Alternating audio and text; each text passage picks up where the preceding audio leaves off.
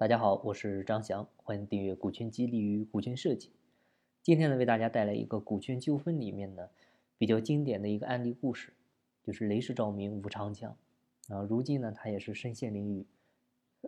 这个最主要的原因呢，就是没有做好股权的顶层的一个设计，没有牢牢的掌控住公司的控制权啊，而且呢后面是肆意的引入资本，不断的稀释创始人的股份。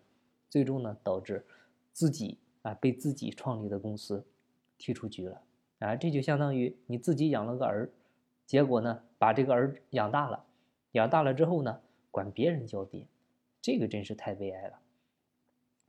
二零一六年十二月二十二号，随着惠州市中级人民法院的一纸判令啊，吴长江的人生暂时定格啊，以挪用资金罪、职务侵占罪判处两项罪名，被判处了十四年的刑期。啊，在此之前的二零一四年十二月五号，吴长江呢是被广东惠州市公安局刑事拘留。也就是说，如果他在狱中没有减刑的可能的话，等到他刑满释放，啊，要等到二零二八年才能出狱。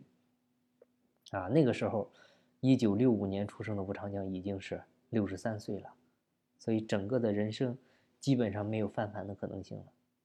同样呢，在十二月，雷士照明上市公司发布公告，啊，委任王盾做公司的执行董事，李华庭呢作为非执行董事。那么这个王盾是谁呢？王盾呢，他是德豪润达实际控制人王东雷的儿子，李华庭呢是德豪润达的副董事长、总经理。那至此呢，德豪润达在雷士照明董事会席位呢达到了五人，啊，四名执行董事里有三名来自于王氏家族。也因此呢，王东雷成为了雷士照明正式的实际控制人。我们翻过来看吴长江的这一生呢，可以说是中国民营经济的成长的缩影啊，也是中国民企踏上资本化道路的一部教科书。那这个案例真是一部教科书式的案例。哎，十一年的时间，把雷士照明做到中国第一、行业第一。九年的时间呢，三次被资本驱逐出自己一手创建的企业。但第一次是被两位创始合伙人逼宫驱逐，第二次呢是被投资方啊赛福爷爷逼宫驱逐，第三次呢则是被上市公司德豪润达董事长王东雷驱逐，而最后这一次也是直接决定了吴长江今天的命运。其实我们很难用确切的词语来形容吴长江这个人。那你看，在外人看来他讲义气啊，在也肯于让利。勇于担责，目光呢也非常长远，啊，可以说是中国民营企业家的标兵，啊，也是中国 LED 行业的一个领军者。但是呢，同时他又好赌，啊，呃，在外人看来没有契约精神，不守规则，啊，任人维权，是规则的破坏者，啊，所以他是一个两面的形象。那曾经亲密无间的合作伙伴，到后来呢发展成为了仇人，啊，现任雷士照明董事长王东雷就说过。以我的人生经历，我没有见过他这样的大恶之人。这个是王东雷对吴长江的评价。但是呢，作为创始人的吴长江却不这么看啊，他也袒袒露自己的一个性格弱点啊，他认为自己还是勇于承担后果的。那这样的话，外人凭什么指责呢？他对自己的评价是：我是英雄。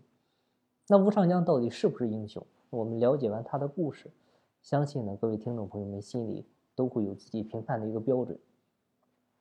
先看第一次被驱逐，啊，吴长江的微博呢，当年是停留在了二零一四年的十二月二号，啊，但如今呢，江湖上已经很少有他的消息了，他的微博也早已关停。那一天呢，上海天气非常寒冷，但是更为寒冷的呢是吴长江跟王东雷的决战中几近败北，啊，基本是败得一塌糊涂。但是呢，有几位华东的经销商跟他呢私下聚会，对他呢表示力挺，让他呢感到非常温暖。于是呢，他在微博上写道：“啊，特别是你们那句‘无论我干什么，都愿誓死相随’的话，让我感动落泪。啊，感谢大家的信任和支持，我不会放弃的。明天呢，一定会更好。但是呢，更美好的明天没有到来。啊。”吴长江的这条微博发出去三天之后，就被刑事拘留了。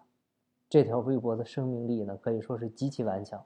啊，微博评论里有上千条留言，大多是期待与力挺支持至此，甚至最后这个留言停留在了判决出来之后的十二月二十三号。